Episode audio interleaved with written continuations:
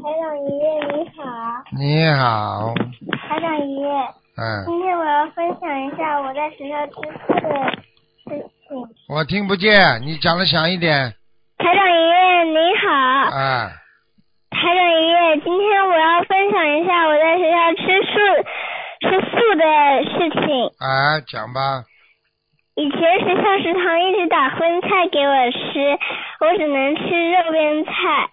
因为看到这些小鸡、小鸭、小动物都被残忍杀掉，心里很难过。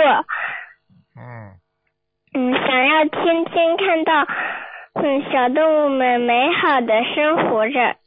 嗯。就回家问妈妈有什么办法，妈妈告诉我可以念准提神咒，祈求观世音菩萨保佑，让食堂阿姨不要再打荤菜给我吃。我就尝试每天念九遍九遍准提神咒，祈求观世音菩萨。然后有一天我吃饭的时候，看着荤素混在一起的饭，真的难以下咽。老师主动过来问我为什么不吃饭呀？我说我不想看到小小动物被杀，不想吃它们。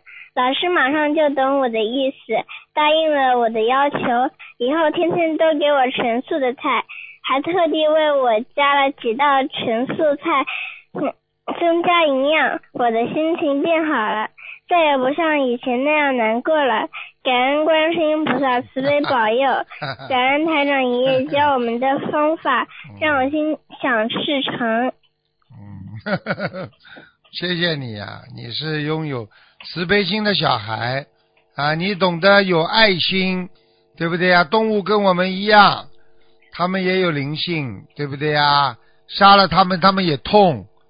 小动物的爸爸妈妈也，你把它拆掉，就像我们小孩子跟爸爸妈妈离开一样，对不对呀、嗯，好好的。对，啊，求菩萨保佑你啊，修得更好。